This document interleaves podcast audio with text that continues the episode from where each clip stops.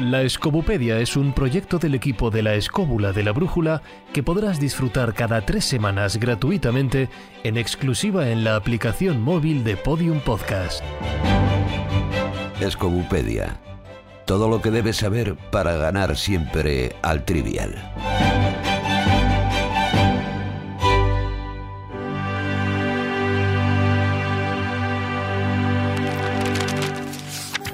En el tomo de hoy,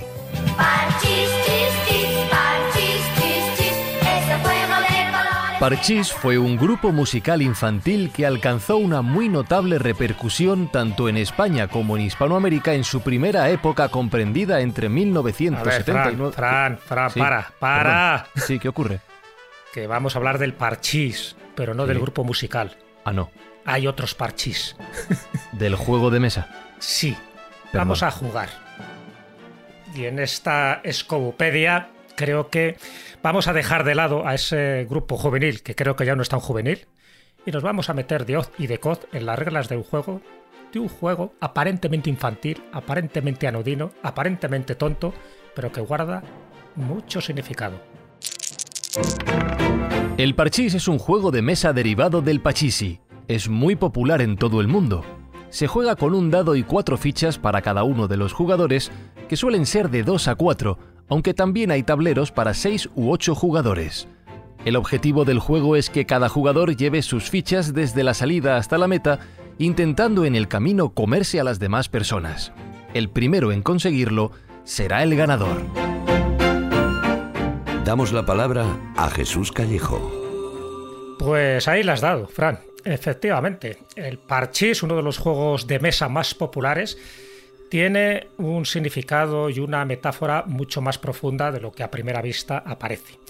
Pero antes de entrar de lleno un poco por lo que para mí es el simbolismo de- del parchís, que también sería aplicable a otros juegos de mesa, como puede ser el juego de Lauca, habría que hablar un poco de esas metáforas. ¿no? Ya sabéis que hay muchas metáforas que sirven para representar la vida. Una de ellas es el famoso tren que sale de la estación, vamos haciendo paradas hasta que llega a nuestro destino final. Otra metáfora de la vida es el mundo como una representación, teatral y nosotros estamos representando un papel determinado. Y la otra metáfora es la de un juego. Es un juego en el que participamos nada más nacer y que tenemos unas reglas. Hay unas reglas del juego, unas reglas de la vida que si no las sabemos muy bien, pues lo pasamos bastante mal o lo pasamos bien, porque hay siempre muchos más listillos dentro de este juego. Así que el juego, desde un punto de vista amplio y genérico, desde su origen y desde su finalidad, lo que intenta representar es una herramienta de conocimiento rápido, una herramienta de búsqueda interior, de evolución humana, porque incluso cuando son de puro regocijo, tienen destellos de victoria y de superación. En ellos siempre hay azar, combate, estrategias, astucia, castigos, obstáculos, triunfos, premios, humillaciones. En definitiva, el juego es por sí mismo un microuniverso donde el jugador debe encontrar un lugar, debe encontrar su lugar en el campo de juego, en el tablero y en la vida misma.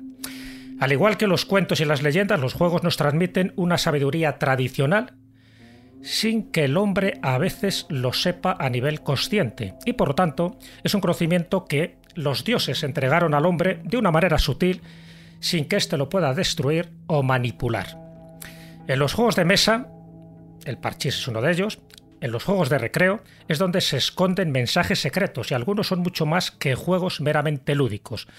Me refiero al ajedrez, que ya sabéis que es un auténtico campo de batalla incruento, al tres en raya, cuyos signos fueron usados por los canteros medievales, a la rayuela, también llamada samborí o coscujuela, al juego de la oca, con sus 63 casillas dispuestas en espiral, a los naipes, en concreto al tarot y sus 22 arcanos mayores que, que esconden una sabiduría milenaria, al alquerque, el rey Alfonso X el Sabio ya mencionó las tres variantes en su obra El libro de los juegos, a las damas, al dominó, y al juego de los bolos, pero al juego de los bolos tal como lo practicaban en Mesoamérica precolombina.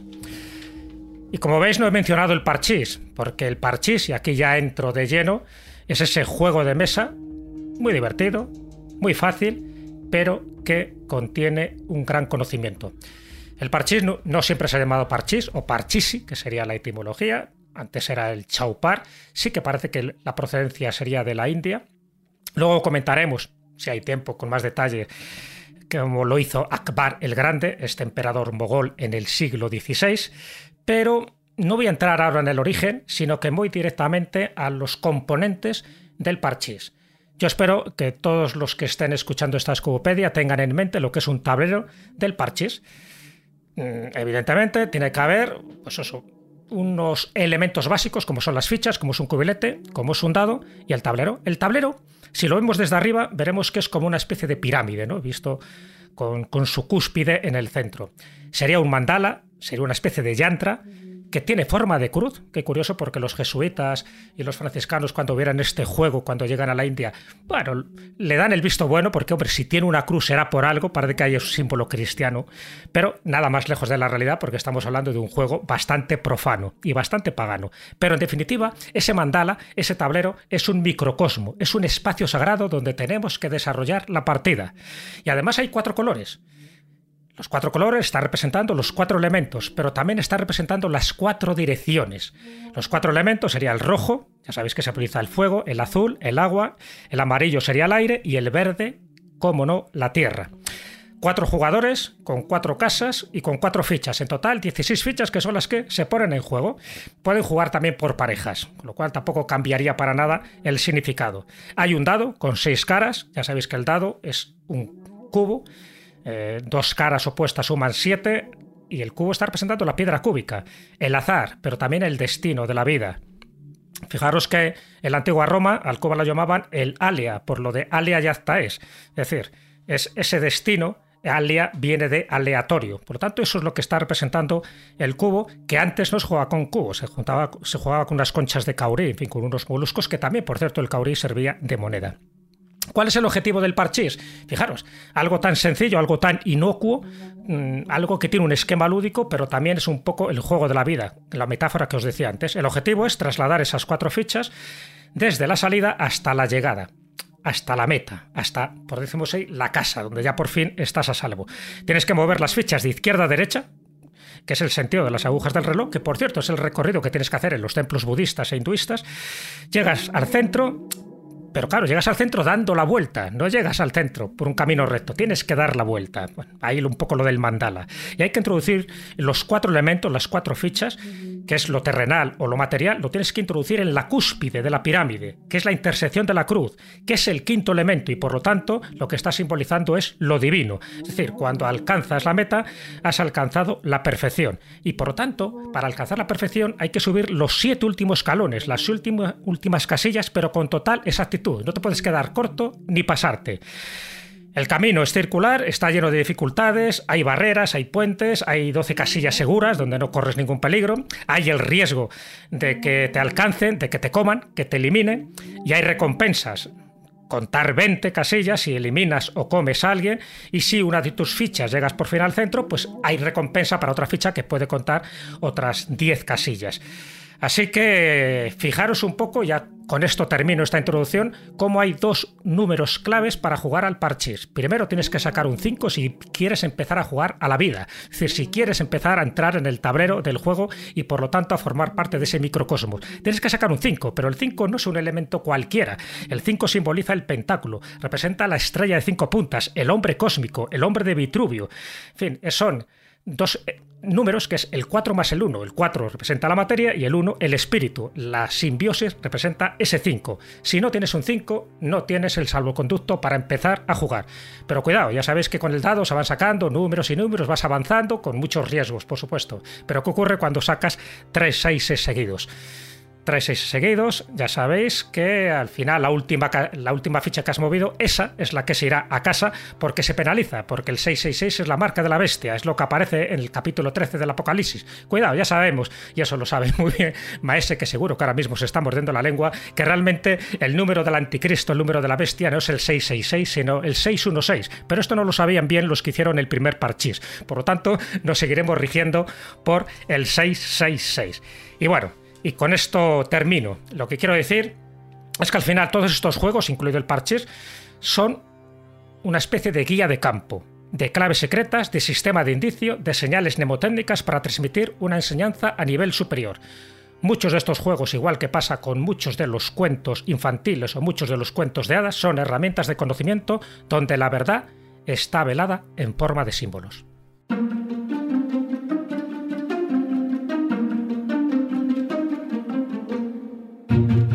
Bueno, pues eh, eh, como bien ha dicho Jesús, eh, aquí tenemos asociado que el tablero es muy de, un mandala, es asociado a una forma geométrica y se está hablando de lo circular, que es lo perfecto y lo divino, y lo cuadrado, que simboliza lo material y lo humano. Es decir, estamos hablando de la cuadratura del círculo, pero aquí hay, yo lo que observo es una, una verdadera contraposición, porque si bien es verdad que es un viaje a lo es un viaje hacia la perfección, es decir, pero también incluye una competición.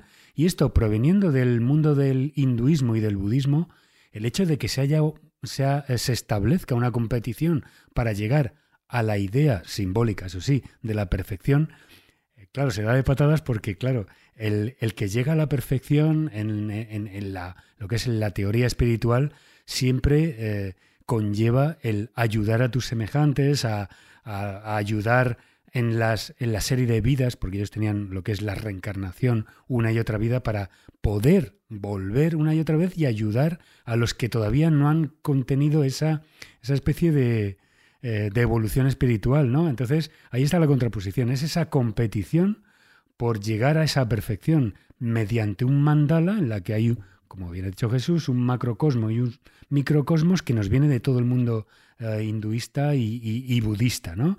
Lo circular, lo cuadrado, es decir, es, no cabe duda, un viaje de iniciación, pero mm, lo que establezco es eh, esa contradicción entre el, la- el llegar a la iniciación, a la perfección, con esa competición.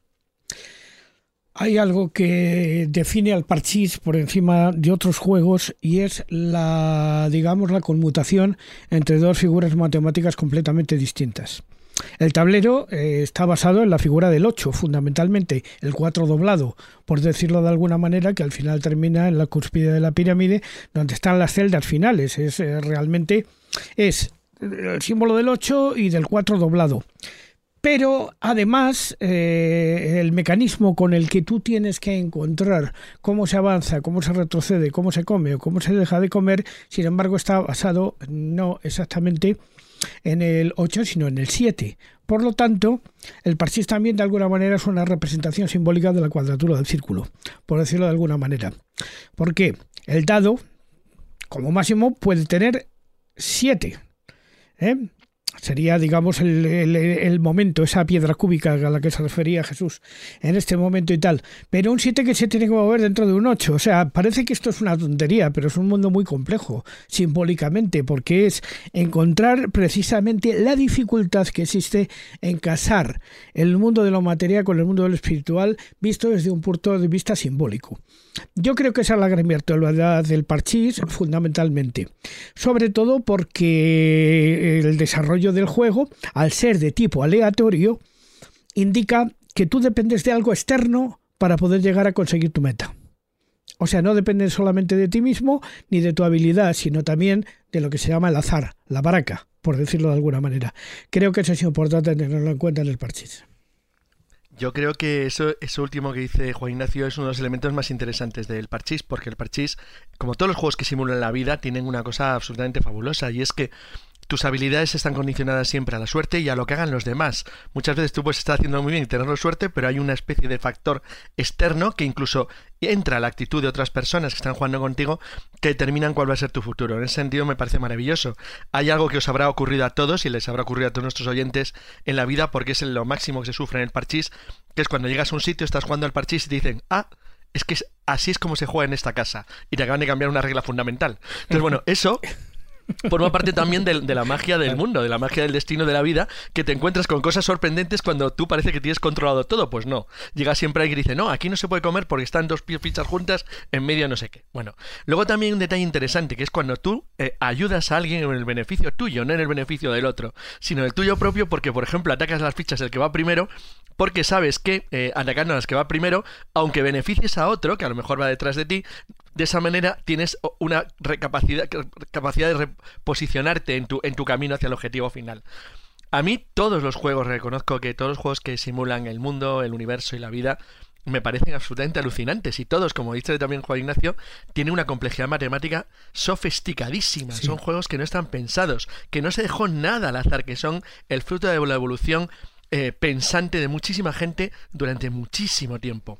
Sí, hombre, es- Si bien es cierto de que, por ejemplo, algunas de las normas que hoy en día, con las que hoy en día jugamos y de las que ha comentado Jesús, también esas normas han ido eh, evolucionando a partir del siglo XVI hasta ahora. Es decir, se han creado nuevas normas, etcétera, etcétera. Yo no sé si en el momento, en el siglo XVI, o cuando, eh, digamos, ese chauparo que lo jugaban ahí incluso a tamaño humano, porque lo jugaban ahí a tamaño humano, y luego Jesús puedes hablarnos más del tema, pero em, yo creo que em, todas esas normas aparecen y van evolucionando a medida que también van evolucionando la necesidad y las ideas em, paralelamente. Pero fijaros, si bien el, el parchís em, decimos que es, eh, bueno, pues posiblemente el origen sea de, la antigua la India, también en China también se jugaban, pero a mí me llama mucho la atención dos juegos en particular. Uno muy antiguo y otro bastante moderno. Uno es el Patoyi. El Patoyi, que es curioso porque ese, estamos hablando, es un juego, posiblemente el, el juego más antiguo de la, de la América precolombina o prehispánica. Entonces, ya se jugaba en el siglo II antes de, Cristo, eh, lo jugaban los eh, teotihuacanos, luego, bueno, lo jugaron los toltecas, los mayas, los aztecas, etcétera, etcétera. Pero ese juego, el Patoyi, tenía una doble componente. Por una parte, porque más allá de lo que fuera un juego, así que pueda parecer, tenía una, mm, un- una parte más eh, allá de, como digo, una doble componente más allá de- del divertimento. Por una parte, tenía un aspecto ceremonial y religioso porque se estaban invocando a figuras de dioses y por otra parte, también em, tenía una componente política. ¿Por qué? Porque incluso eh, lo jugaban eh, gobernantes contra gobernantes de tribus y de pueblos. Entonces, ¿qué ocurría? Que ellos apostaban. Eh, apostaban no solo vidas, sino apostaban vidas de, de- de- gente, de su propia gente, sino que además apostaban riquezas, apuntaban objetos, em, desde em, pieles a piedras preciosas, a oro, etcétera, etcétera. De manera que eh, algunos de ellos se apoyaban en lo que hoy en día eh, consideramos esos taúres profesionales, esos jugadores profesionales que los vemos mucho en el mundo de los casinos o, o de las cartas, y a su vez también se jugaban eh, con, como decía, con las vidas humanas, pero con esclavos. Con lo cual em, era un juego muy importante lo que era en la antigüedad, el patoyi. Y luego hay otro juego que digo que es más moderno y es, eh, es un juego que se crea en. que es el TOC. El TOC es un juego aparentemente, eh, bueno, em, se inventa en, Estados Unidos, bueno, en Canadá, mejor dicho, y eh, lo que hacen es muy parecido, pero en lugar de cartas, hay de dados, utilizan cartas. Entonces, hay una serie de cartas, el as, por ejemplo, luego también eh, eh, utilizan lo que es la, baraja inglesa o la francesa y tal, bueno, pues es el 4, eh, utilizan el as, el 4, el 5, el 6, y luego el, el- la sota, lo que ellos llaman el jack, ¿no? El caballo y el rey. Entonces, cada carta no solo tiene una puntuación, sino que marca una acción muy parecida a, estas que, estás que ha comentado Jesús, ¿no?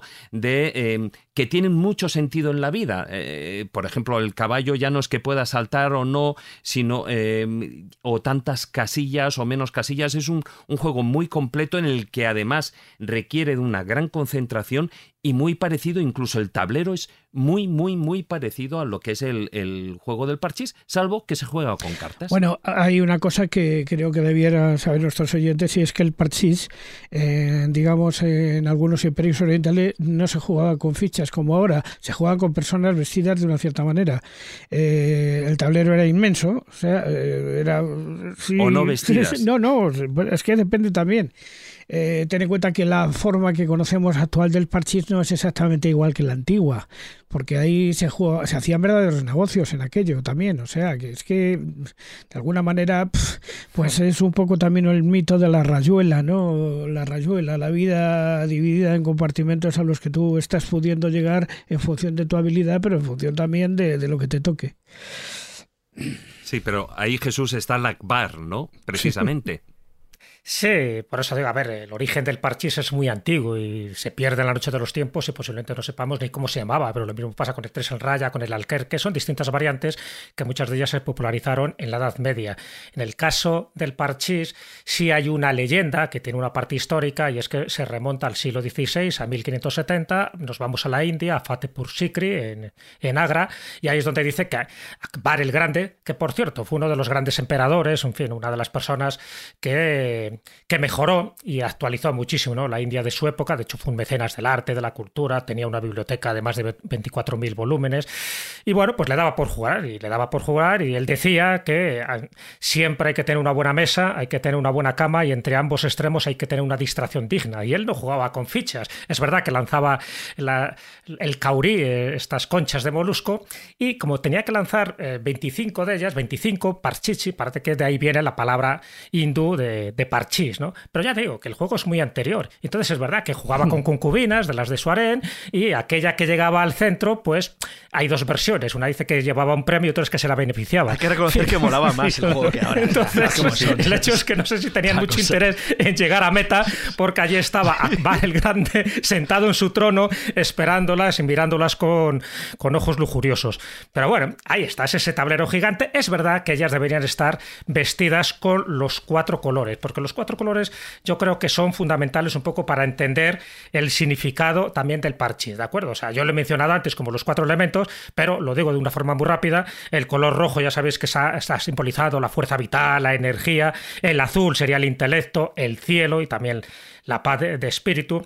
El verde sería la naturaleza, las sensaciones. El amarillo, pues evidentemente el sol, el principio divino, pero también tiene una contraparte que es la de deslealtad y la traición. Entonces, cada color está también representando una de las cualidades emocionales y sentimentales que tiene el ser humano. Pero bueno, eso es una leyenda que posiblemente sea cierta, pero eso no quiere decir que el parchís surgiera con el Grande, que era muy grande, pero también era un poco Hombre, promiscuo. De hecho, y para una pequeña puntilla, eh, el, cuando se juega con figuras humanas, ya no se trata ahora del, del del parchís, digamos, que se pudiera jugar en la India, o si Carlos tenía esos beneficios o no sexuales eh, para la vencedora o la ficha que llegaba al centro, pero por ejemplo, cuando se jugaba al ajedrez eh, y las cosas tenían otros tintes, en este caso mucho más sanguinarios. mi, apreciación es que debería ser esto, pues del mismo modo que, bueno, pues los cuentos tienen su significado profundo, eh, parchís, ajedrez, tres en raya, todos estos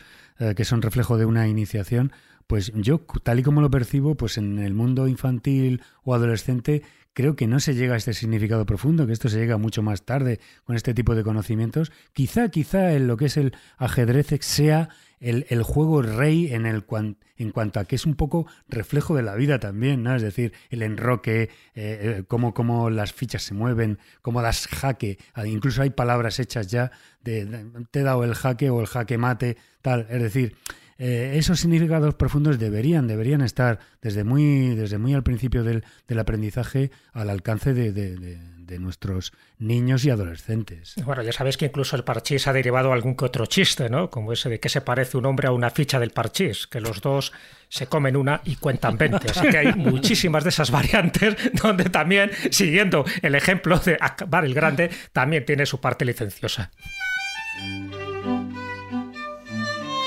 La Escobuperia responde.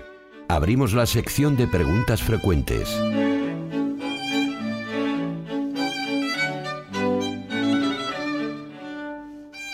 Además de enfadar al resto de participantes en la partida, ¿cuál es el premio que gana, simbólica o realmente, un participante en el parchís? Bueno, el participante del parchís, el premio que recibe fundamentalmente es el premio del triunfo de haber conseguido llegar a la meta antes que los demás. De alguna manera es, por decirlo de alguna manera, eh, la simbolización de un deporte olímpico. Y el premio eh, en el parchís no debiera ser metálico, pero depende en donde se juegue. Eh, pues uno se juega una comida, se juega una cena o cosas así. Ver la cara del derrotado es suficiente. Claro, es, como el bus, que son juegos que no, no cursan con el lucro, no como el póker que se juzga, que sí, sí funciona con el lucro. Hombre, yo creo que eh, al ser un juego en gran medida familiar, yo creo que la victoria es el que decide quién se levanta a ir a por la cocina a por más en galletitas y chocolate. O a fregar los cacharros. Esto no es como el futbolín, que el que pierde tiene que pasar por debajo del futbolín. Eso solo cuando se queda cero el marcador. Ay, ay, humillando.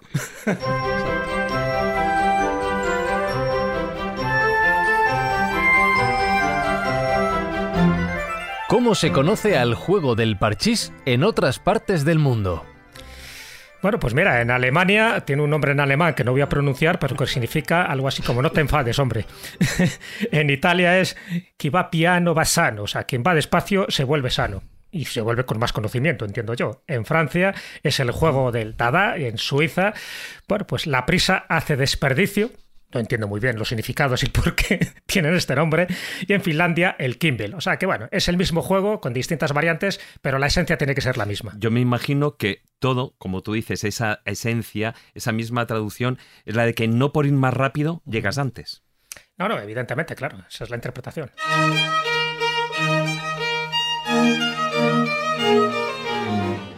Una pregunta importante para jugar entre todos. ¿Y en vuestra casa cómo se juega? Bueno, yo tenía una rareza de toda la vida y es que teníamos un parchís de 6. Un parchís de 6, con lo cual era muy divertido porque te aumentaba el número de colores, permitía jugar durante más tiempo y además no solamente tenía 6 colores, sino también 6 fichas en vez de las 4 habituales, lo cual lo hacía más largo y más emocionante porque era mucho más difícil. ganar. 666. Sería hexagonal, veréis. ¿no, Carlos? Sí, era hexagonal, era muy Hexagonal. curioso y era, era muy, muy original. Ujú. El más famoso, el que se hizo más famoso, por lo menos cuando yo era pequeño, era el que venía en los juegos reunidos Hyper. Y este era más de cuatro. Ese la ha tenido toda España, Sí, yo sí, creo. sí, Toda Hombre, España. hoy en día el más original o más lógico y normal es el que por una cara tiene el parchís, le das la vuelta al tablero y tiene el juego Y de la la oca, que ya tiene también muchísima historia detrás. Mm. En mi casa ya sabéis que una de las cualidades que tiene el parchís es que vas comiendo fichas. Bueno, pues jugábamos con almendras y, al final, Acabas si gordo, la jo, pillabas, la comías literalmente. ¿Las pintabais de colores? Hombre, como tiene que ser.